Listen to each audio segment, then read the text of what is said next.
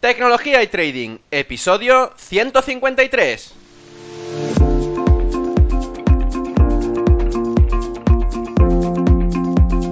Muy buenos días a todos, bienvenidos un día más a este podcast y canal donde se trata todo lo relacionado con el trading financiero, la informática y por tanto la combinación de los dos, el fintech. Aquí tratamos de técnicas, algoritmia, estrategias, noticias y muchas cosas más. Por eso solo puedo deciros, bienvenidos a Tecnología y Trading. Programa 153 en este viernes 2 de febrero del 2018. Y como cada viernes, hoy vengo con un invitado especial al programa. Y es que hoy, eh, bueno, he decidido traer a una persona que es bastante cercana a mí. Y es que, bueno, ya lo veréis, ya lo escucharéis, mejor dicho. Y bueno, creo que es una, una persona que puede aportarnos mucho, tanto en la parte retail, el conocimiento retail, como en institucional. Y es que esta persona trabaja de forma institucional, como ya veréis, y las preguntas que le voy a hacer, pero también cabe decir que, bueno, pues hablando con él un día, pues me estuvo explicando que hacía una operativa un poco para sí mismo, obviamente, retail, ¿no? Entonces, creo que las dos vertientes, tanto la profesional de forma institucional y la personal, nos interesará mucho escucharla y poder, bueno, aprender de, de esta persona que además ya veréis que tiene un currículum de infarto. Antes de empezar con, el invitado de hoy, quería recordaros la página web del podcast, ferrampe.com, y es que allí, pues aparte de todas las entrevistas que tengo, podéis suscribiros a, a, los cursos que tengo y poder ver también el contenido añadido, el contenido premium que hay en la página web. También hay una sección nueva que he estrenado esta segunda temporada y es dedicada exclusivamente a los libros. Para aquellos que queréis ir directamente, ferrampe.com barra libros. Y allí, pues bueno, ya veréis que hay una biblioteca entera de trading que, bueno, todos los invitados eh, que vienen al programa y que, bueno, les quiero preguntar sobre los libros que, ellos eh, tienen o, que quieren eh, leer, incluso han leído y que quieren recomendar a todas aquellas personas que, que empiezan o que ya tienen un poco de bagaje en esto del trading. Pues bueno, los agrupo todos allí y la gente pues que quiera comprarlos los puede directamente comprar en Amazon a través de allí. Aparte, cabe decir que esta segunda temporada eh, he estrenado canal de Twitter y es que aquellos que no me sigáis podéis hacerlo en arroba ferrampecom, todo junto. Pues volviendo con el invitado de hoy, ha trabajado en banca privada en Caixa Cataluña, en el departamento de mercados eh, en BBVA, y es profesor en diferentes escuelas financieras de renombre. Aparte, es miembro de la junta directiva del Instituto Español de Analistas Financieros y actualmente cubre la posición de director en relaciones institucionales en TREA Asset Management. Él es Dani Suya. Muy buenos días, Dani. Muy buenos días, ¿qué tal? Bueno, primero de todo, agradecerte que pudieras venir, ya que sé que tu agenda es un poco apretada y el tema lectivo, además combinándolo con el trabajo, pues no te permite mucho tiempo libre, digamos. La verdad es que supongo que llegas a casa hecho polvo, porque no sé cómo puedes hacer tantísimas cosas y, y bueno, pues aparte de, que, bueno, no sé cómo, cómo tienes tiempo para meterte en tantos meollos, ¿no? En las escuelas y todo esto. Pero bueno, y es por eso que, bueno, aparte de las profesores, que yo te he tenido como profesor, quiero que la audiencia lo sepa, y es por eso que, bueno, te conozco.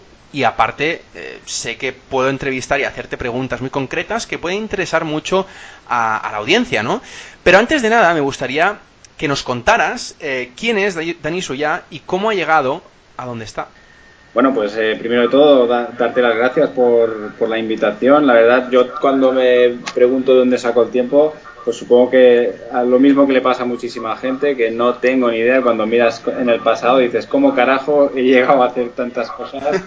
Pero bueno, supongo que una de las claves es eh, realmente que el componente vocacional, el componente pedagógico, el eh, esta inquietud que yo creo que compartimos muchos, o casi todo el mundo del sector, esa inquietud intelectual de, siempre estar aprendiendo y, luego hacer las cosas que, nos gustan. Evidentemente, el día a día pues hay mucho trabajo administrativo, hay cosas que no nos gustan tanto, pero, pero la clave es, es vivir, de, vivir en un entorno, en un trabajo donde somos realmente apasionados y donde cada día aprendemos. O sea, no hay ni un día de mi vida que se repita. Eh, un poco como empecé, pues bueno, yo me considero muy afortunado porque eh, mi padre, pues en, su día también fue director de inversiones en, una agencia de valores muy importante de los años 80, 90, que era SAFEI. Eh, es, un, bueno, más que fue, es un profesor muy conocido en, el IEF, aquí en, Barcelona, y, y, la verdad es que de alguna manera, sin mamarlo, sin quererlo, pues ya desde pequeñito en casa he vivido un poco todo el mundo de los mercados financieros, la gestión patrimonial, el, uso de, la de las inversiones, de los ahorros, con lo cual en este aspecto pues lo tuve seguramente un poquito más fácil que, que otra gente. Bueno, pero supongo que es lo de siempre, ¿no? Eh, tu padre, pues, que yo también lo he tenido como profesor, eh, pues venía de, de, unos tiempos donde el, tema económico, el tema financiero, estaba pues al alcance de muy pocos. Y yo creo que ahora ha cambiado un poquito, ¿no? Em, a medida que has ido que has ido estudiando todo lo que has ido estudiando, pues ahora me gustaría que repasaras un poco, pues qué has estudiado hasta llegar hasta donde estás y poder enseñar lo que lo que enseñas. Em, ¿Crees que ha cambiado mucho lo que tu padre hacía en, hace unos años a lo que haces tú actualmente? Bueno, por la primera respuesta fácil es sin lugar a dudas, ¿no? Ha cambiado muchísimo, pues yo diría, en cuanto a regulación, en cuanto a amplitud y oportunidades de mercados, en cuanto a construcción de carteras, eh, competencia, eh, tecnología, eso sí, por supuesto, pero bueno, al final también lo que él me ha transmitido siempre es un poco eh, y algo que también intento transmitir yo es el, sentido común, eh, las cosas claras, las cosas transparentes, eh, la inteligencia financiera, los sobrecostes, es decir, cosas que seguramente pues tienen en común en los últimos 20, 30, 50 y si nos vamos a libros que luego seguramente hablaremos, incluso 80, 80 años. Obviamente pues en los 80 pues si eras español invertías en Repsol o en Telefónica y hoy en día, pues si eres español, lo inviertes en Telefónica, Repsol, o Apple, o Facebook, o Bitcoins, o, futuros eh, cortos de trigo eh, del, de Chicago. Con lo cual. Se abre mucho el mercado. Se, se, abre mucho. Yo no tengo claro hasta qué punto esto siempre es favorable para el cliente final y el inversor final. Soy un poco escéptico, pero pero, pero bueno, hay, hay cosas que yo pienso que, que los principios no han cambiado tanto. ¿eh? Los principios de, una buena, de un buen servicio y de una buena gestión, eh, seguramente los, los puntos comunes son los mismos. Y hasta llegar aquí, ¿qué has estudiado? ¿Qué nos recomiendas a la gente que, que, bueno, que quiere saber y poder incluso llegar al punto de, de enseñar pues, lo que Es verdad. A ver, me, he olvidado, perdona, en contestar esta pregunta. A ver, yo soy un perfil un poco raro. Eh, yo diría que yo me catalogo que soy un poco más perfil anglosajón o americano, eh, donde muchísima gente de, muchos sectores, ámbitos o estudios diferentes acaban llegando pues a gestión patrimonial. Aquí en España igual tenemos el sesgo típico de que tienes que estudiar eh, administración y dirección de empresas, económicas, etcétera, etcétera, etcétera, pero pero bueno, en mi caso no, la, iniciación universitaria, y bueno, mi primera licenciatura universitaria no es directamente económicas y, ADE, evidentemente un, poco sí que cuando empecé a entrar en el, mundillo, eh, pues eh, hice todas las certificaciones eh, ya de asesoramiento, como era el EFA, de planificación financiera, el FP, que también tengo título, eh, por mi vocación y por gusto, pues me fui más tirando para análisis y gestión. Hice el, CEFA, que es el, título de analista financiero, y, la especialización financiera, pues un máster de un máster en este caso el IEF de Barcelona. Con lo cual, has cubierto todo, ¿no?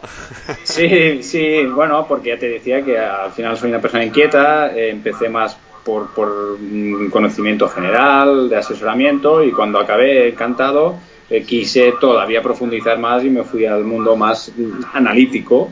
Eh, con lo cual, en este aspecto, consejos que daría. yo soy bastante crítico en, que sí o sí tengas que pasar por económicas y ADE. Evidentemente, hay temas importantes si te quieres dedicar a la gestión patrimonial, a los mercados, pero eh, yo en este aspecto pienso que he visto ingenieros, he visto matemáticos, he visto físicos, he visto químicos que luego especializándose y, a veces les toca apretar más que otros en, temas más económicos, en contabilidad, por ejemplo, eh, pues ningún problema. Al final, mm, yo pienso que la actitud, eh, la actitud y la aptitud es, eh, va a ser siempre más importante que el conocimiento puro y más hoy en día en un mundo tan cambiante y donde lo que seguramente te han estado enseñando durante años luego mm, va y no lo aplicas, con lo cual es casi más importante adaptarse eh, y poner ganas y, actitud que no que no pues eh, muy cerrado ¿no? de cabeza. Totalmente. Bueno, eh, supongo que tu posición actual te da privilegio a poder conocer a gente de todo tipo y que además tienes la posibilidad de poder ver pues inversiones que otros no podrías, porque supongo que al estar en un asset management, pues eso te, te lo permite hacer, ¿no? Y es por Eh. eso que te quiero preguntar si tú inviertes en algún producto financiero a nivel personal. Eh, si yo invierto en algún producto financiero, a ver, evidentemente, pues eh, no, no es por nada. Pienso que tengo una cultura financiera, pues un pe- un pelín por encima de, de- de la media en el país, con lo cual, siendo críticos con eh, un poco más la industria bancaria, te diría que, que yo por, por, por descarte ya te descartaría el 99% de los productos financieros que hay, que hay aquí. Evidentemente, eh, sí que invierto en algún producto financiero mm, que para mí creo que es de valor añadido, de gestión pura, de comisiones bajas, de transparencia máxima. Eh, y luego, pues eh, hay otras cosas que evidentemente, pues eh, ya, ya, ya porque me lo paso bien, porque aprendo o, porque quiero, eh, lo hago de manera directa. Con lo cual, más que producto financiero eh, per se creado por un tercero, es que me lo creo yo mismo, ¿no? El, el- el producto financiero. Bueno, o sea, que supongo que tienes una cartera y que la vas siguiendo y poco a poco la vas rotando, ¿no? Sí, sí, sí, sí. Y luego, pues, a ver, no tengo la suerte todavía de tener un patrimonio elevado, pues soy joven, empecé de cero. Eh, aquí sí que veo que yo, por ejemplo, que trato mucho, como decías tú, con, con cliente institu- institucional, porque donde trabajo yo, pues eh, nuestro target es el insti- 100% institucional.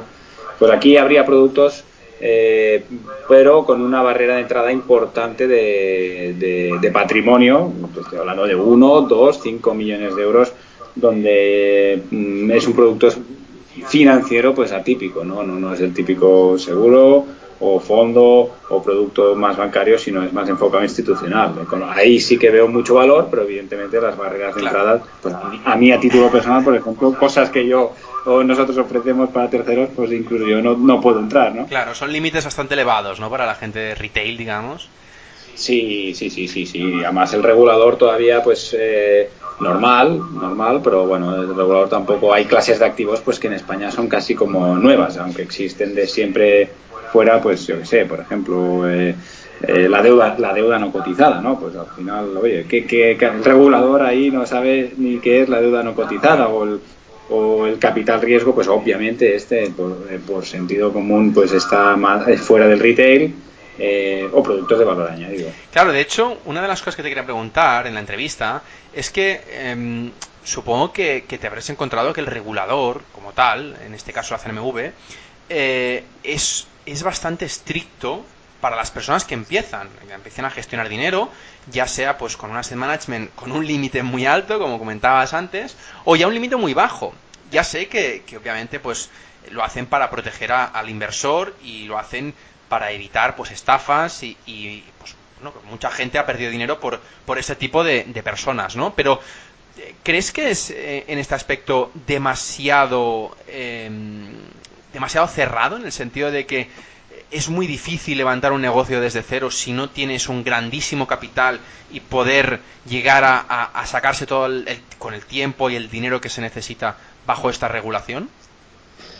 Pues muy buena pregunta, a ver, eh, sí, hay, hay, así es, hay, hay unas barreras de entrada bestiales en el sector y yo creo que ahora con la entrada de MIFID II, por ejemplo, eh, todavía eh, las barreras van a ser ma- mayores, más grandes, con lo cual eh, todos los protagonistas, eh, actores del mercado, pues oye, tienen que tener una estructura que, que poca gente se puede, bueno, poca gente no, pocos grupos se pueden permitir. Incluso mm, yo me atrevo a decir que en los próximos años pequeños grupos, ya sea de agencias de valores, ya sea de gestoras pequeñitas o, o incluso EAFIS, que es una figura pues eh, bastante reciente en el panorama español, eh, pues que lo pueden tener complicado con, con las mayores y mayores mayores exigencias regulatorias.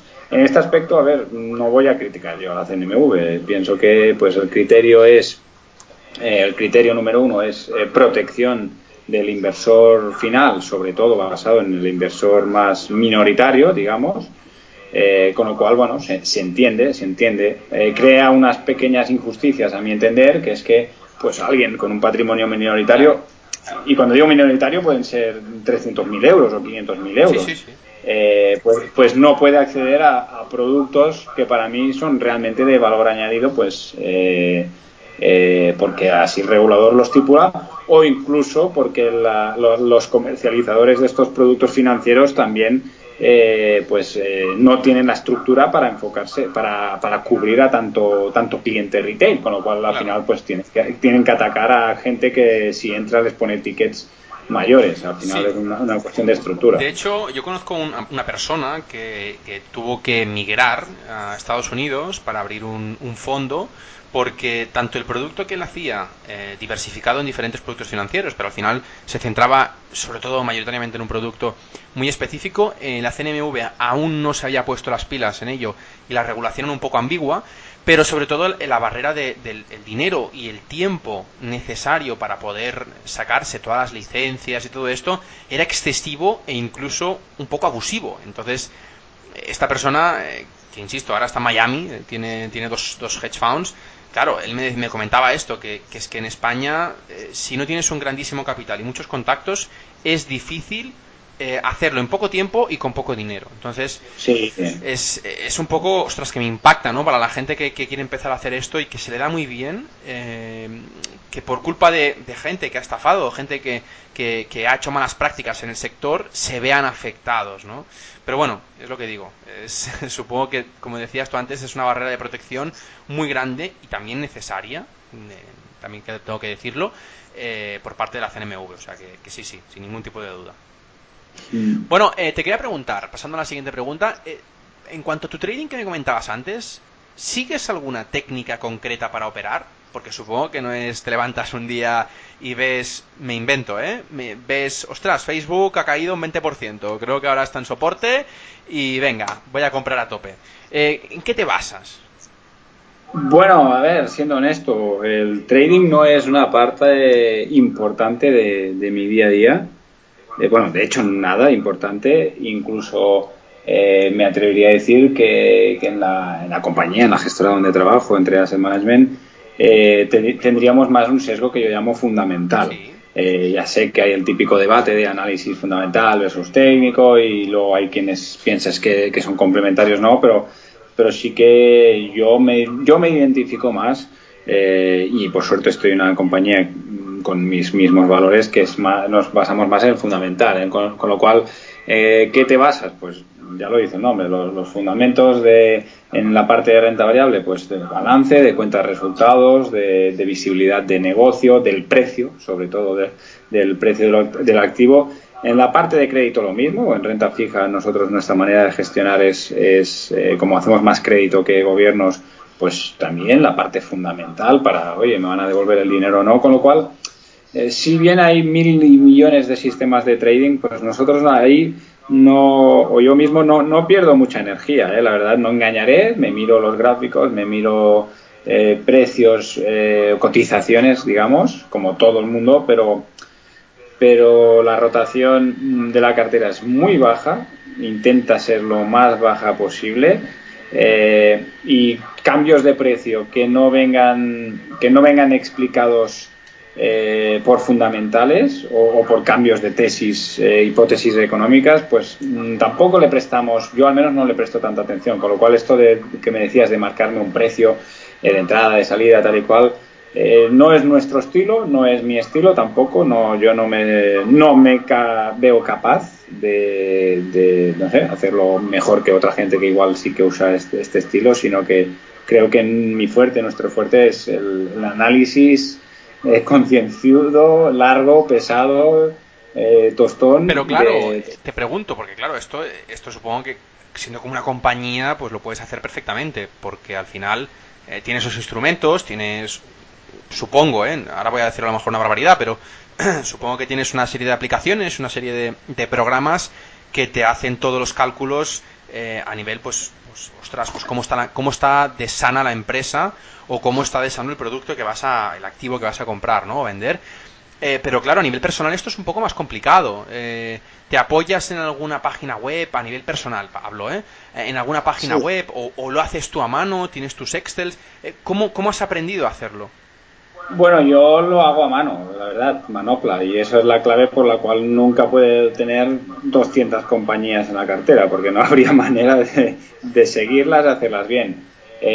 a ver, pienso que a día de hoy hay, hay mucho. A ver, yo tengo la suerte de trabajar en una compañía donde, por ejemplo, tenemos un proveedor que se llama Bloomberg. Eh, igual, que, igual que Morningstar, la función de pago, que es Morningstar Directo, eh, que bueno, claro, vale un pastizal.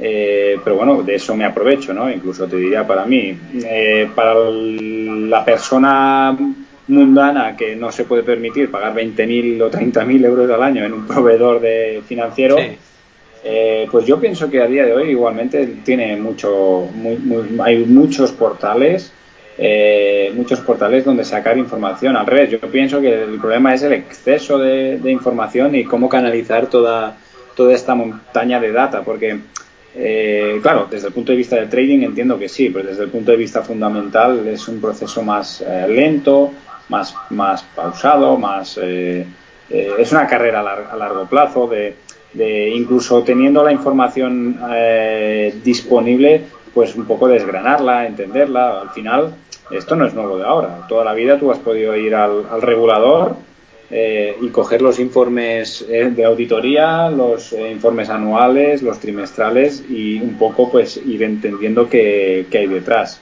No, y, además que no es fácil porque es eso, no hay muchas cosas que supongo que no puedes, aunque sea una empresa grande o pequeña, que no puedes automatizar porque tienes que a veces te hueles cosas, ¿no? Con los números, con, con lo que dicen de noticias y todo, y eso es, es, prácticamente imposible poder automatizarlo y, en alguna parte tiene que intervenir la persona. Sí, sí, pero como bueno, como te decía, nosotros no somos traders, eh, pues eh, parafraseando al gran Benjamin Graham, pues no, no hace falta saber cuánto pesa una persona para saber si, si está con sobrepeso, ¿no? No sé si me explico. Sí, es, decir, es decir, que a veces pecamos un poco incluso de, exceso de análisis para ir a parar que la compañía X vale 14,87 céntimos.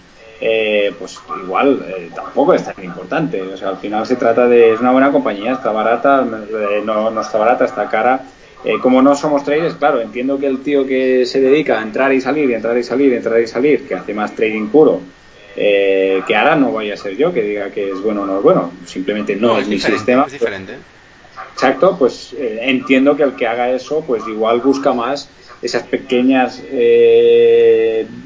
pequeños beneficios que pueda sacar, pero de manera recurrente en cambio, nosotros, eh, cuando entramos en un sitio, eh, no es para salir ni hoy, ni mañana, ni de aquí un mes, ni de aquí tres meses. Evidentemente, la tesis económica puede cambiar, el mercado eh, se puede mover, debes tomar decisiones, debes reaccionar. Hay sectores que de golpe los machacan, no sé, subidas de tipos que afectan más a, a un tipo de negocio a otra. Evidentemente, eso sí, que el día a día lo vas a ir monitorizando, pero eh, nuestra filosofía no es comprar 14.88 para vender 14.90 de aquí dos minutos. Eh, si hay gente que lo hace bien, pero no, no, es, no es ni nuestro negocio, ni lo que sabemos hacer, ni, ni lo que la gente eh, pone, nos paga por ello. Al final la clave yo siempre digo, eh, ¿por qué te paga la gente? Pues para cumplir un mandato. nuestro mandato en este caso es en cada una de, las patas, pues es, es, proteger el capital y crecer eh, en la medida de lo posible en un corto, medio, largo plazo en función de, clase de activo. Pero claro, Dani, eh, esto eh, supongo que no se aprende en dos días, obviamente. Y, no, ¿cómo, ¿cómo se enseña esto? Porque es a veces no intuición, pues pero muchas veces es perseguir cosas que hasta que no te has encontrado cómo perseguirlas, es muy difícil enseñarlas, ¿no? Bueno, yo. O aprenderlas, no sé, supongo, que pedagógicamente, como todo en la vida, ¿no? Se. se eh, no aprendes a ir en bicicleta leyendo un libro, ¿no? Aprendes a ir en bicicleta yendo en bicicleta. Eh, con lo cual está bien que leas libros. Eh, a ver, yo creo que, que, tenemos la suerte de tener grandes maestros, grandes ejemplos de los cuales ya no empezar de cero, sino tomar nota de cosas que creemos que ya, para empezar, cosas a descartar para hacer eh, y al revés, cosas a tener en cuenta.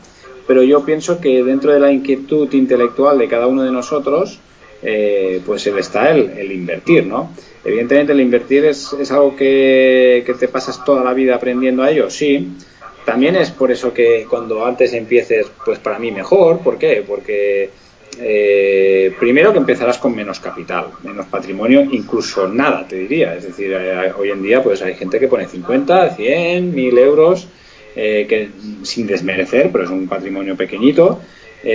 con lo cual, si empiezas pronto, cuando las cosas te vayan mal, que te van a ir seguro, eso es algo que tenerlo claro, entiendo que, las, que las, las lecturas que vas a poder hacer eh, van a ser más interesantes. Yo, por ejemplo, ¿cómo me dices? Pues va, Dani, ponme un ejemplo. ¿Cómo empezaste tú? Como te he dicho, pues eh, tuve la suerte de, tener en casa a mi padre que, viene del sector y evidentemente la, película y, la, y el lema eh, la bolsa a largo plazo pues me lo inculcó en la cabeza, ¿no? A sangre. bolsa a largo plazo, bolsa a largo plazo. Sí, sí, me lo inculcó, pero tal cual. pues, ¿qué es lo que hice yo? tonto de mí eh, pues el primer pequeño ahorro que hice, no mucho dinero, muy poquito, o sea, te estoy hablando de antes de los, de 20, de los 20 años, ¿eh? ¿eh? antes de los 20 años, pues eh, me abrí mi, mi, cuenta, voy a hacer publicidad, en su día me abrí un broker, una cuenta broker en ING, porque mi padre me dijo, me dijo, oye, ábretelo en este banco que es extranjero, acaba de llegar a España y pagan muy, pagan muy bien y no cobran nada. Pues me, me abrí una cuenta y, esto entró en el broker y lo primero que leo es un, papel del broker que pone eh, recomendamos comprar prisa. Uh. Prisa la, la, la, de los periódicos. ¿eh? recomendamos comprar prisa, pero recomendación súper fuerte de compra, potencial de subida, no me acuerdo, me lo invento porque te estoy hablando de hace 15 años igual. Eh, recomendación de potencial subida del 80%, ¿vale? Me invento la cifra, ¿eh? Entonces yo, honestamente, con antes de 20 años, no, eh, aunque ya me sonaba la bolsa, por eso había abierto una cuenta, tenía a mi padre en casa, tal y cual, lo hice por mi cuenta. Oye, mm, ¿me había caído la cuenta de resultados de esa compañía? No. ¿Me había mirado el balance? No. Eh, ¿Sabía algo del sector? Eh, no. ¿Sabía algo de valorar? No. ¿Qué es lo que había hecho? Pues leer un papel que ponía en un lado potencial de subida del, del 80% y pues puse mis primeros, eh, no sé si eran 200 o 300 euros, ¿vale? Que para mí era un dineral, oye, era lo que había ahorrado en no sé cuántos meses. Eh, El camino rápido, ¿no? Eh, claro, claro, yo dije, oye, bolsa a largo plazo y además hay un broker que me dice esta acción que va a subir la bomba. pues esa acción he llegado a acumular pérdidas del 98%. Eh, ¿Vale? Es decir, donde antes era mi primera inversión en este mundo directo, en, bolsa, 300 eh, euros se convirtieron en uno y medio, creo que tengo a día de hoy, o dos euros en, prisas, ¿eh? ampliaciones de capital, que, bla, bla, bla. Entonces, primer aprendizaje que fue, es un no entiendo nada. ¿Cómo ha podido ser que esto que iba a subir, iba a ganar, estaba subiendo, era una bestialidad, todo el mundo me lo recomendaba, yo sí lo compré es porque varias gente de brokers lo recomendaron. Entendidos, ¿no? Entendidos en la materia, ¿no? O sea, era el broker de ING y a la vez pues había otras, eh, otros brokers que dan, como siempre, dan su recomendación de compra, mantener, venta, todas estas cosas. Eh, palmé el 98% de mi dinero. Evidentemente yo era un chaval y era poco dinero. El riesgo es que en vez de ser un chaval y poco dinero, eh, sea un empresario que se acaba de vender la empresa, tiene 55 años y, me explico, ¿no? Entonces ahí tuve ya un aprendizaje importante. De primero, uy, al loro, al loro, que algo que subía 10, 10, 30, 40, 50, ahora me ha caído el 98 y esto ya no lo recuperas nunca, pero nunca, ¿eh? Han pasado 15 años, lo sigo teniendo como recordatorio en mi cuenta. Eh, podía aprovecharme de la ventaja fiscal de, vender, pero no, no, es, es, un recordatorio fuerte. Y, pues, ¿cómo aprende uno? Pues en mi caso tuve esta suerte, la suerte de que lo primero que hice fue un fiasco total. Y entonces es un... Y no estaría de más empezar a aprender un balance. Claro, ahora que ya sé, ¿Qué es lo que hago? Me cogí el balance de prisa en el momento que yo compré prisa hace 10-15 años y hoy en día con mis conocimientos, ¿habría puesto un euro en una empresa con este balance? Bueno, a lo mejor hubieras puesto eh. un euro en corto. Eh, bueno, esta es otra. No, yo eh, con el corto tampoco me gusta porque porque una cosa es tener razón y la otra es eh, cuándo, ¿no? Claro. Eh, eh, entonces yo soy partidario de si no me gusta, no entro, ya está. De hecho, voy a jugar. Yo conozco a mucha gente, bueno, mucha, a, bastante gente, que le gusta más el corto que el largo. Y, mira que... Mira que también... Para mí es un poco suicida, pero bueno, es mi opinión. ¿eh? para mí, para el gustos colores. O sea, yo siempre digo lo mismo. O sea, para que tú puedas comprar, alguien tenga que vender. O sea, vea, vea totalmente lo opuesto, ¿no? Sí, sí, sí. A ver, para mí el corto, ya te digo, no es tener razón, es, es, es, es acertar en el momento, con lo cual si ya cuesta tener razón, imagínate el, el cuándo, ¿no? Eh, y a largo plazo es una estrategia eh, perdedora total, o sea, sin duda, ¿eh? sin lugar a dudas, el, estar corto de manera permanente es, es cavar un agujero en tu tumba, pero vamos. Entonces, bueno, pues ¿qué hice yo? Pues voy a empezar a estudiar, voy a empezar a estudiar. Esto que me ha pasado con prisa, eh, claro, hay gente que aquí habría dicho, pues nunca más, pues pongo un euro en bolsa en mi vida, que seguramente conoceréis a gente así, ¿no? Mi tío, mi padre, mi tal perdió dinero en bolsa y es una estafa. Eh, está todo manipulado y controlado. Pues no, era una compañía súper apalancada, con márgenes, eh, perdiendo dinero, porque cogí el balance de ese año y además con, con, eh, con, pérdidas, con cash flows negativos. Claro, en esa época yo no sabía ni que era un cash flow, ¿no? con pérdidas, con cash flows, con márgenes lamentables en un sector que estaba transformándose, porque al final esta gente vendía periódicos y, y pues resulta que los periódicos ya no se venden, o al menos eh, muy pocos, ¿no? Sí, no al ritmo que, están acostumbrados, sí. Y, claro, pues todo esto, claro, miras, ¿cómo se aprende? Pues, pues leyendo, leyendo, leyendo, leyendo, incluso así, pues sigues haciendo pifias, pero, pero ya no haces estas pifias donde, bueno, quiero tocar madera, ¿no? Pero no haces estas pifias donde puedes perder todo tu capital, sino que tus pérdidas son explicadas por el mercado en ese momento que hay con lo cual a la que el mercado recupera, pues vuelves a recuperar al revés. Si empiezas a mirar compañías, pues eh, donde la valoración sea importante, pues es, es, esa pequeña convicción que tienes que estás haciendo las cosas bien. Eh, esta es una metodología que mucha gente la ve aburrida. Bueno, a ver, es otro tipo, eh, te digo, hay gente que, pues a lo mejor, como digo, como decías tú antes, eh, es aburrida, pero le gusta más la caña y a lo mejor se pone más a intradía, o a largo, pues oye, me cojo la cuenta de balances, de resultados, de todo, miro todo, absolutamente todo, y me decido, porque no importa si baja un poco más, si sube un poco más, porque al final yo voy a buscar, pues, pues un año vista o, cinco años Exacto. No, bueno, un año vista te diría yo que no. Eh, alguien que mete dinero en, en, este caso en bolsa, pues yo menos de cinco años yo diría que lo estás haciendo mal. Eh, menos de cinco años no deberías, pero, pero bueno, yo más que aburrido, mm, a veces eh, si algo voy aprendiendo es que a veces las cosas más simples, sencillas, de sentido común, baratas, importante, el término barato en el sector eh, parece que no, pero a la larga es muy importante. Barato ya desde comisiones y cuando hablamos de comisiones ya no digo de gestión o de entrada y salida, que eso es casi observable y, y comparable, ¿no? Sino pues la, la misma rotación. pues eh, parte, parte, del análisis técnico pues no es que sea malo o no malo, pero si rotas mucho estás pagando más comisiones y más comisiones a largo plazo eh, pues oye, más rentabilidad vas a tener que sacar para, para igualar. Y luego está el tema de rentabilidades. Yo mm, no me quiero comparar con los grandes inversores, pero los grandes inversores lo han sido para sacar, por sacar promedios cercanos al 20, que lo cual es una bestialidad, ¿eh? Eh, con lo cual, claro, yo a la gente digo, si aspiras a ganar más de un 20 ya háztelo mirar, ¿no? Porque... A ver, sí, lo que pasa es que yo ahora tengo que barrer para casa y matizar, matizar un poco. A ver, no es lo mismo decirle a Warren Buffett cuánto ha gestionado eh, el fondo que tiene, o los fondos que tiene, y a lo mejor me dice un 15. Claro, pero es que un 15% de cuántos miles de millones. Es decir, ya. no es lo mismo. te, hablo de, te, hablo de, fonditos también de 5 millones y de 10 millones. De, en España tenemos la suerte, aunque poco conocidos, de, de haber gestores y buenos. ¿eh? Sí, sí, sí. Y, buenos con rentabilidades de los últimos 10-15 años de 15 y 16 y 17 anuales. Eh, pero claro, insisto, estos han sido los mejores, ¿eh? Evidentemente auditados, que aquí es donde yo digo, cuando no hay trampa ni cartón, cuando sales en la foto, eh, entonces sí, sí, te doy la razón, pero al final la, para mí la clave es la consistencia. Totalmente. Es decir, También tengo que decir, y ahora te voy a volver a hacer una, puya, que para, para, para los asset management hay mucho, mucha parte de la comisión que se quedan los gestores que obviamente pues tienen que vivir, hasta haciendo un trabajo obviamente, pero claro, esa comisión es parte del beneficio, en el caso de que sea beneficio, eh, ese año, eh, de, que están comiendo al, cliente. Por otra parte, por otra parte eh, si, si es pérdida, la agrava más, ¿no? Totalmente, así es, así es, y aquí hay que ser crítico. evidentemente venimos de una industria muy bancarizada y, pues ha habido muchos productos financieros que sean buenos o malos tienen un precio y un coste. Aquí te doy totalmente la razón.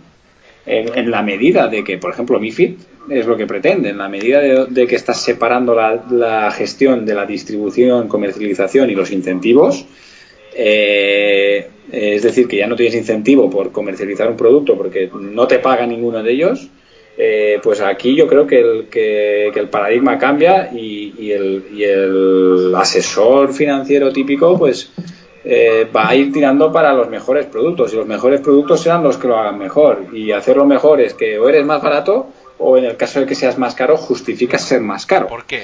Eh, de la misma manera que no comprarías un Audi eh, si compras un Audi por 50.000, pues un, no sé, pues sin faltar el respeto, pero un Fiat, pues no lo comprarías por 50.000, ¿no?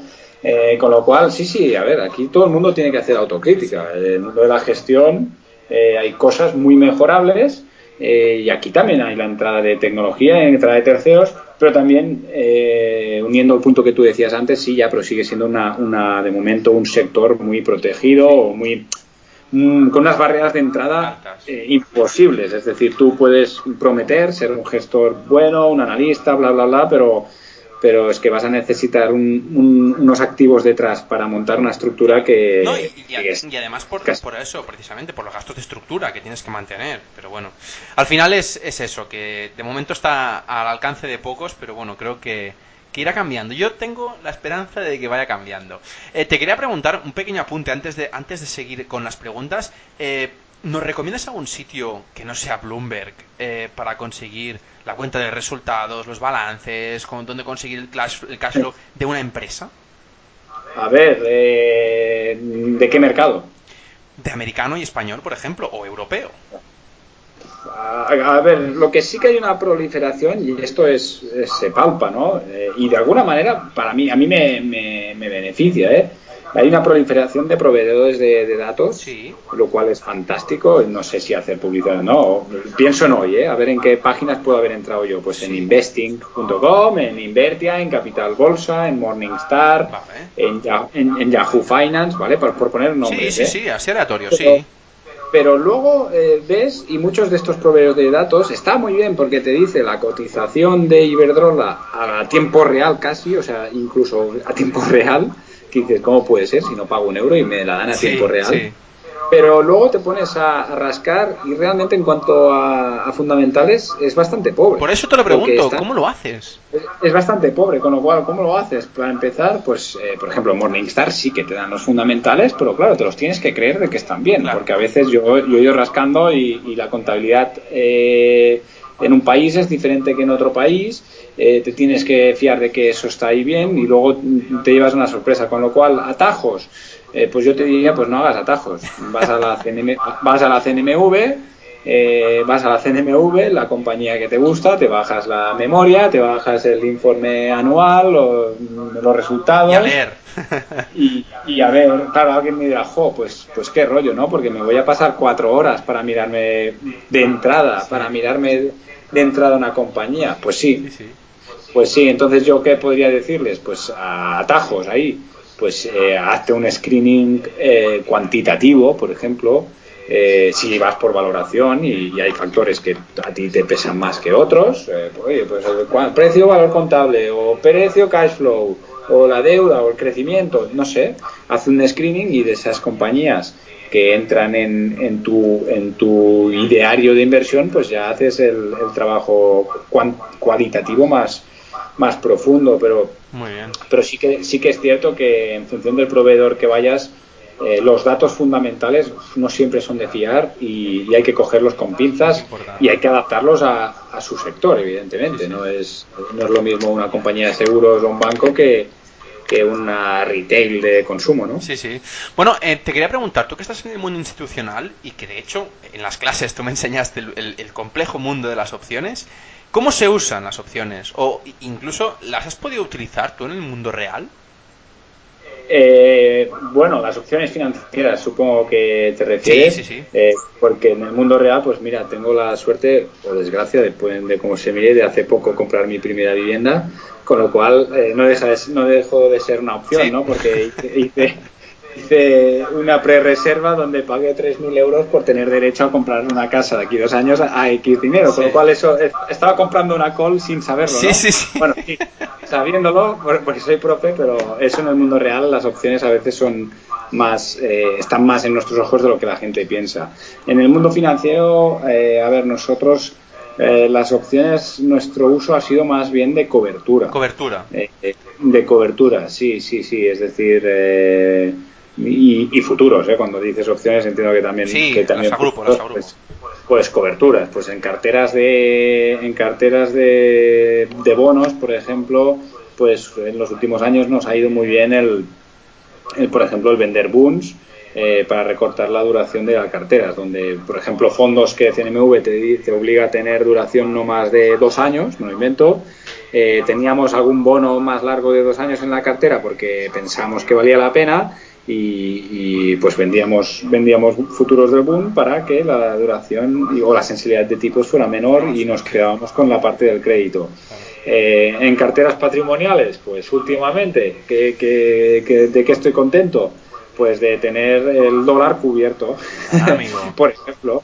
Eh, porque esta entrevista es un poco atemporal, entiendo yo, pero bueno, sin poner cifras, últimamente si has tenido activos en dólares, pues, eh, pues no te ha ido muy bien, precisamente, con lo cual en, carteras patrimoniales que teníamos activos. Eh, ay, perdón, que he tocado algo. Nada, nada. Eh, pues lo que te decía, en donde estoy yo, eh, futuras opciones han sido más bien, y más en la parte patrimonial, tipo de cobertura. Evidentemente son instrumentos que te permiten especular eh, con el apalancamiento. Pero como te decía, mi sesgo es más fundamental y es más gestión patrimonial, con lo cual eh, pequeñas especulaciones a veces has podido hacer, pero el, nuestro sesgo pues es, de coberturas.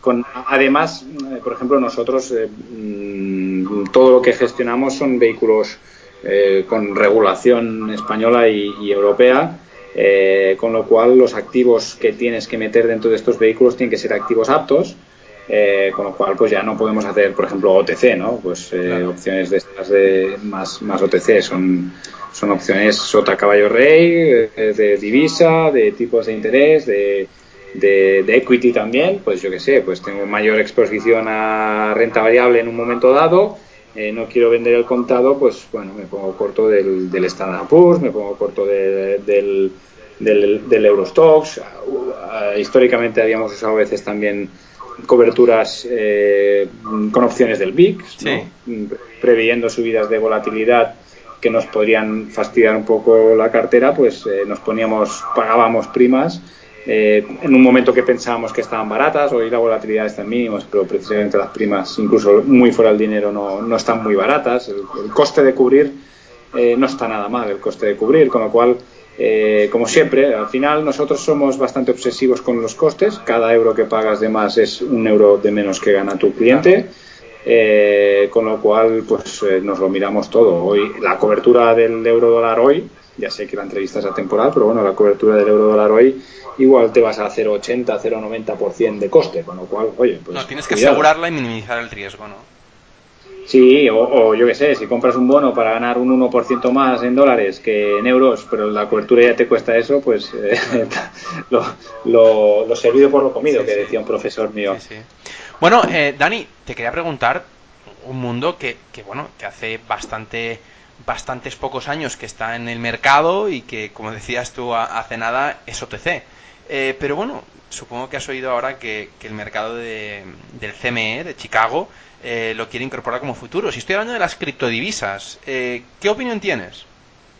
Bueno, ya, ya pensaba que estabas tardando en preguntarme sobre las criptodivisas porque ahora me está sucediendo algo que, normalmente a, mí me gusta leer libros eh, de economía y de historia y de, y de antiguos cracks y bueno, los que somos frikis de esto, pues evidentemente nos hemos leído casi lo mismo y había, había casi la dicha esta de Rockefeller, ¿no? De yo para vender el mercado de valores, pues cuando el, el, el, conductor del, del, coche, eh, o no sé si era conductor de coche o iba con caballos, ¿eh?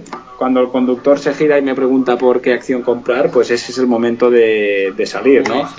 Eh, pues hoy casi que parece eso. Yo abro cualquier terminal financiero, noticias y tal, y la primera noticia es que hoy, al menos, es que la, la, criptomoneda X o la criptomoneda Y ayer subió un 20 o subió un 10. Con lo cual eso ya asusta. ¿no? Te da miedo, ¿eh? A mí me da mucho miedo. Eh, hay que diferenciar la especulación de la inversión y de la gestión patrimonial. Yo pienso que una primera parte es eso, diferenciar. Eh, en gestión patrimonial para mí no tiene cabida. En inversión difícilmente tiene cabida y en especulación, especulación sí, evidentemente. Pues aquí hay gente que ha hecho mucho dinero, bienvenido sea. Eh, no deja de ser un activo financiero, como tú decías, eh, CME está proyectando hacer futuros, si no me equivoco. Sí, no, bueno, ya lo ha eh, hecho, de hecho, a, principios de diciembre ya lo ha introducido. Vale, tenía entendido que, que era primer trimestre de 2019. Eh, bueno, esto, esto es parte de una demanda ¿no? que hay, pues si hay al final tú como proveedor de productos financieros, a veces machacamos mucho a los proveedores que no hacen más que inventarse cosas que a la larga no sirven para nada más que para llenarse los bolsillos. Pero, pero claro, si hay una demanda, oye, mira, si a mí me pidieran coches de tres ruedas, eh, si yo soy un constructor de coches... lo que te pidan, eh, lo que te pidan.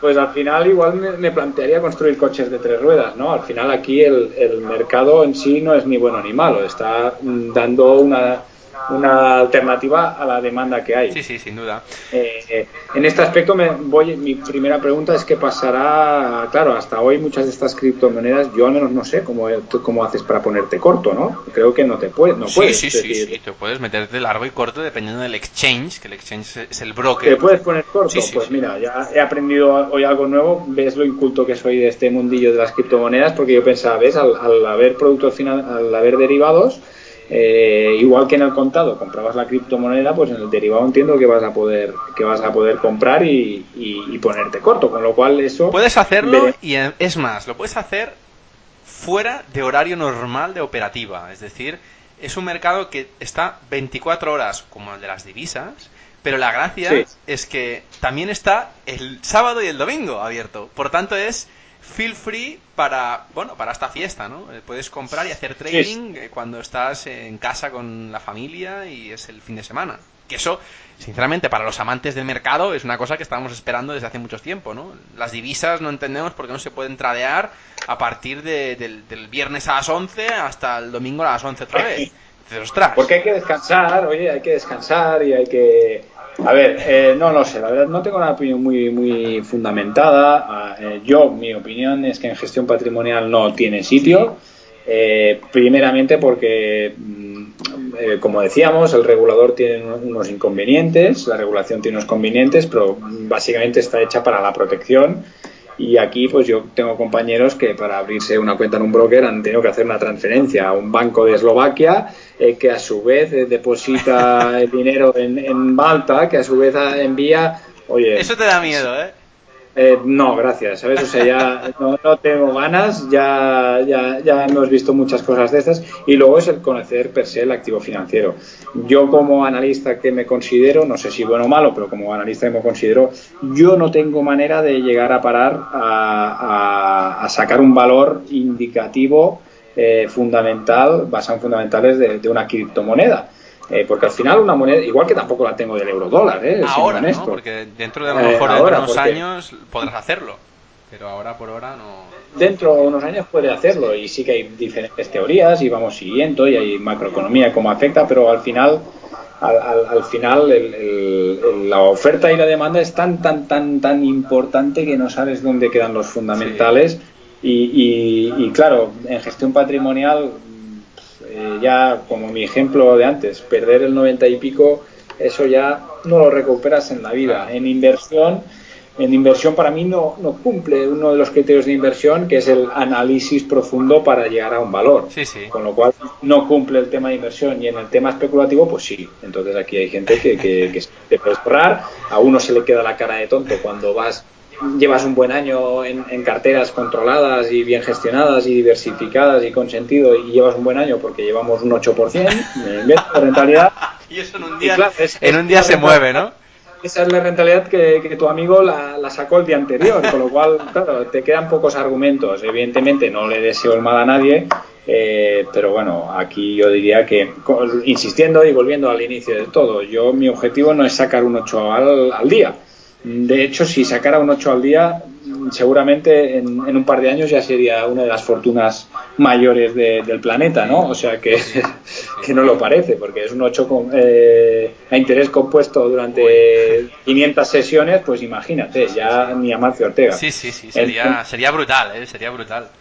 Y luego hay el componente de mm, para una divisa, al final, una divisa, uno del valor que tiene es que es que es la confianza que, la gente da. Una de las críticas hoy en día es los bancos centrales han manipulado, han inyectado, han dopado los mercados, con lo cual tu billete de 10 euros te fías que vale 10 euros porque te fías. Y porque si yo te lo doy, mm, le das ese valor y, tú a mí también. Ese billete no deja de ser un papel que pone 10 y hoy en día ya no está respaldado por nada más, ¿no? Es, es confianza y aquí muchas voces críticas con los bancos centrales eh, eso estaría de acuerdo, pero claro, también mi crítica iría a la criptomoneda de turno. Eh, si yo deposito mi dinero, que por cierto, mi dinero yo lo entiendo como mi energía y mi tiempo trabajado transformado en dinero, porque al final me pagan por mi tiempo y por mi energía. Eh, hay gente que le pagan más, hay gente que le pagan menos, pero el dinero no deja de ser tu tiempo y tu energía. Pues eso transformarlo en una criptomoneda y que en un día pueda perder un 20% de su valor, pues a mí como, como almacenamiento de valor no, no, no la veo, no la veo de momento. Como intercambio comercial tampoco la veo, porque es lo mismo, ¿vale? Yo te vendo una, un, te, vendo un activo, no sé, una mercancía, tú me pagas en criptomonedas que al día siguiente eh, puede subir o bajar un 20, pues para mí no cumple ¿no? el, criterio de divisa de momento. ¿eh? Yo no digo que en el futuro, pues. sí, eh, yo creo pues, que tenemos que, ver cómo, cómo evoluciona y, supongo que, al final acostumbrarnos a que ahora se pueden pagar pocas cosas, pocas entre comillas, porque porque ya hay muchas páginas web que permiten el pago en bitcoins o bueno ahora empiezan otras criptodivisas no pero yo creo que a medida que se vaya eh, normalizando más en nuestras vidas, yo creo que será más habitual y, al final pues será otra divisa más, lo que lo que no estará pues gubernamentalizada, ¿no? En el sentido de, de que no, no estará eh, bajo un banco central, sino que bueno que todo el mundo y yo creo que incluso eh, es, es lo que lo que no quieren los bancos y, y lo que los grandes poderes eh, mundiales a nivel económico tienen miedo de que se democratice es decir, que se, que se, que se publique tan, tanta transparencia, tanta...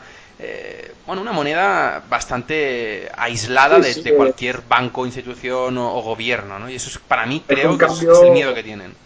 Es un cambio estructural importante, porque eh, hay quien piensa que vivimos en una democracia y en un mundo liberal, ¿no? Y, y lo podríamos argumentar, ¿no? Y alguien igual se me queda así mirando de qué estás diciendo. Pero claro, en última instancia, en esta democracia y mundo liberal que vivimos, al menos nosotros, eh, las economías desarrolladas, eh, todo lo democrática y liberal que quieras, pero una de las cosas más importantes, por no decir la más importante, que es el precio del dinero, eh, lo mueven cuatro personas. Están sentados en una mesa y se llaman Reserva Federal o Banco Central Europeo, con lo cual Ah, el, el, dinero no el, dinero no es no realmente no, no fluctúa democráticamente sino se, se le pone un precio y aquí hay mucha, ha habido muchas voces críticas de por ejemplo pues eh, el precio actual del dinero no que con las consecuencias que esto trae. Y estoy de acuerdo contigo pues si hay una moneda descentralizada desregularizada no manipulable eh, pues puede puede ya, lo que pasa que yo estaba, yo no hablo del blockchain en sí, de la tecnología o de una moneda en concreto, sino más desde el punto de vista de la inversión o de la gestión de carteras, el incluir, el incluir, por un lado, la criptomoneda y por otro lado, un, eh, un derivado financiero, es decir, un activo financiero apalancado sobre una criptomoneda. Eh, o sea que eh, es como una montaña rusa montada encima de otra montaña rusa es una mezcla. Pero bueno, al final ya lo que digo, eh, yo creo que tenemos que, asumirlo y aún no, lo hemos inculcado en nuestras mentes aún y, queda mucho por venir. Bueno, eh, Dani, estamos acabando las preguntas. De hecho, solo me queda una y, la, normalmente la última siempre va encarada a, preguntar lo mismo, ¿no? Y es que lo típico en tecnología y trading, en, el programa que hacemos, eh, es bastante pues casual que, que siempre pregunte referencia a los libros, porque supongo que estarás conmigo que una de las cosas que se han de hacer para poder llegar precisamente a donde estás, como decías antes, es empaparte, leer, releer y, bueno, conocer y conocer o conocer opiniones y lecturas de, muchos ámbitos. En este aspecto me gustaría que, nos pudieras recomendar eh, libros que te gusten relacionados con economía o que haya marcado y que, y realmente pues digas, pues mira, de este sacado esto y creo que es muy importante conocerlo, de este sacado lo otro. ¿Qué libros me recomiendas? Porque tengo una biblioteca aquí virtual en ferrampe.com barra libros y, que quiero ampliarla. A ver qué me puedes recomendar. Pues, pues mira, en este aspecto yo me gusta ser bastante transversal. Y, transversal puede ser desde libros de, de, historia vinculados a, estamos hablando de finanzas, obviamente, vinculados a finanzas o a mercados, eh, desde desde libros más, yo te diría, pues más de fundamentales, eh, incluso eh, yo trabajo, pues a día de hoy yo me dedico y trabajo en una gestora que basada en principios de gestión activa, ¿no? Obviamente, pues mercados no eficientes y pensamos que, que bien gestionado podemos sacar un plus de rentabilidad o al menos justificamos lo que cobramos. Eh, dicho esto, no, no saca que yo, yo creo que se puede aprender de, de muchas partes. por ejemplo, si te hablara de gestión pasiva, yo pienso que libros de Vogel eh, son obligados. Libros de Malkiel, pues el paseo aleatorio de Wall Street es obligado. Ya te digo, me tiro piedras a, mi tejado. Es decir, te recomiendo un, libro de más pro gestión, más académico, digamos, más pro gestión eh, pasiva. En cuanto a gestión activa, no inventaría la sopa de ajo. ¿eh? ¿Para qué inventar la sopa de ajo si ya está inventada? Es decir, obligada lectura el inversor inteligente pero vamos, no, no obligada, sino eh, obligada lectura anual de, para recordar. Soy inteligente.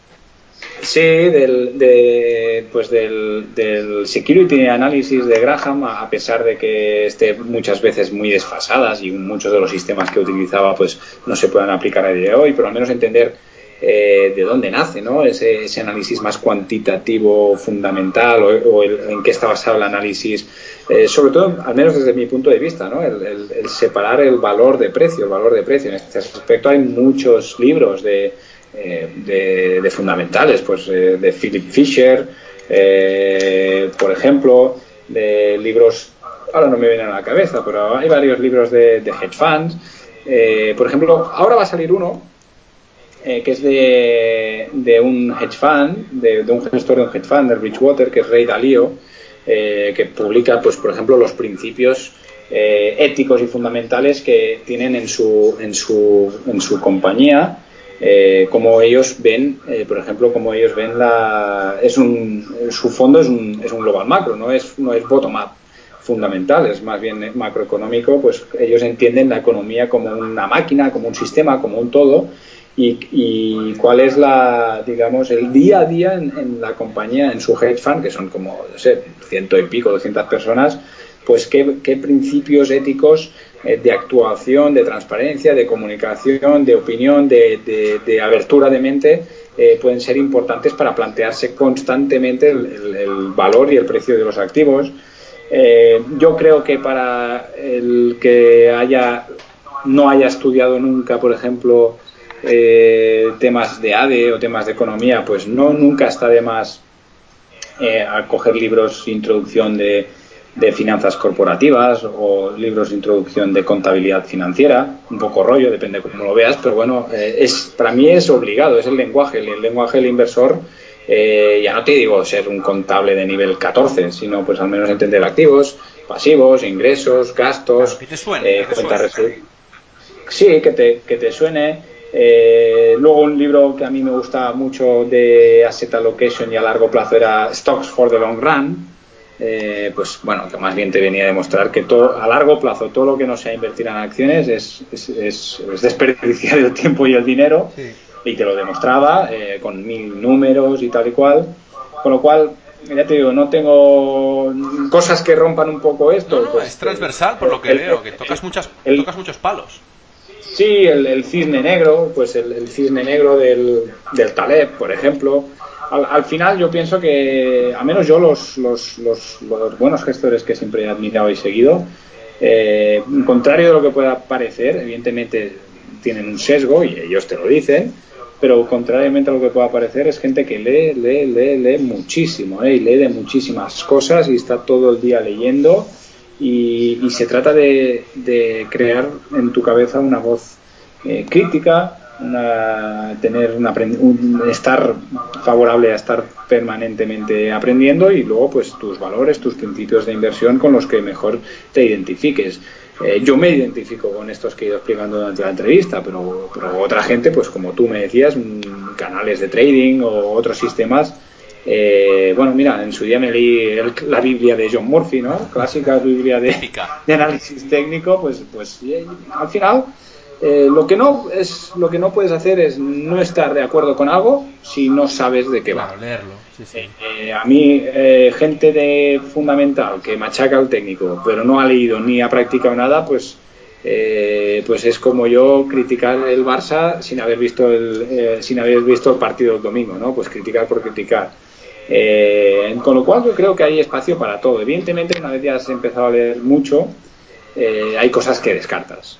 Y, quien no le gusta al técnico, pues cuando ya se ha leído uno, dos o tres libros de técnico, ya nunca más va a volver y ya se va a ir siempre para más el fundamental. Pero bueno, yo creo que yo creo que la transversalidad en este mundo global es, es, importante. Bueno, pues eh, Dani, eh, te agradezco mucho que hayas venido y que hayas respondido a todas las preguntas. Espero que te hayas sentido cómodo en la entrevista y que, y que bueno, que sea la primera de bastantes. Oye, encantado, me encanta, ya te digo, decías cuántas horas le dedicamos, porque nos lo pasamos bien, nos gusta. Y, y, además a veces nos pasamos, porque llega el fin de semana y lees sobre lo mismo, en vez de eh, pues desconectar un poco. Me decías que las criptomonedas en fin de semana, uy, esto ya me tiro de los pelos si, tuviera que ser un trader. No, se trata de disfrutar, de, pasárselo bien, de hacer las cosas pues con, cara y ojos, ser, ser honesto, ser buena gente y, yo encantado y, la verdad muy, muy agradecido de, esta invitación. Muy bien, pues muchísimas gracias Dani, eh, un fuerte abrazo, espero verte pronto y, hacer una cerveza o un café, lo que tú quieras y poder seguir hablando de, economía. Em, gracias por todo. Muchas gracias, hasta luego. Bueno, para la gente que les ha surgido dudas o preguntas de lo que nos haya contado Dani, podéis hacérmelas llegar cuando queráis al formulario de contacto de la página web ferrampe.com barra contactar. Y antes de despedirme, como siempre os pido, suscribiros al canal de iVoox y iTunes y aparte, darme un me gusta o 5 estrellas para hacerme un poco más feliz. Muchas gracias a todos y hasta la semana que viene.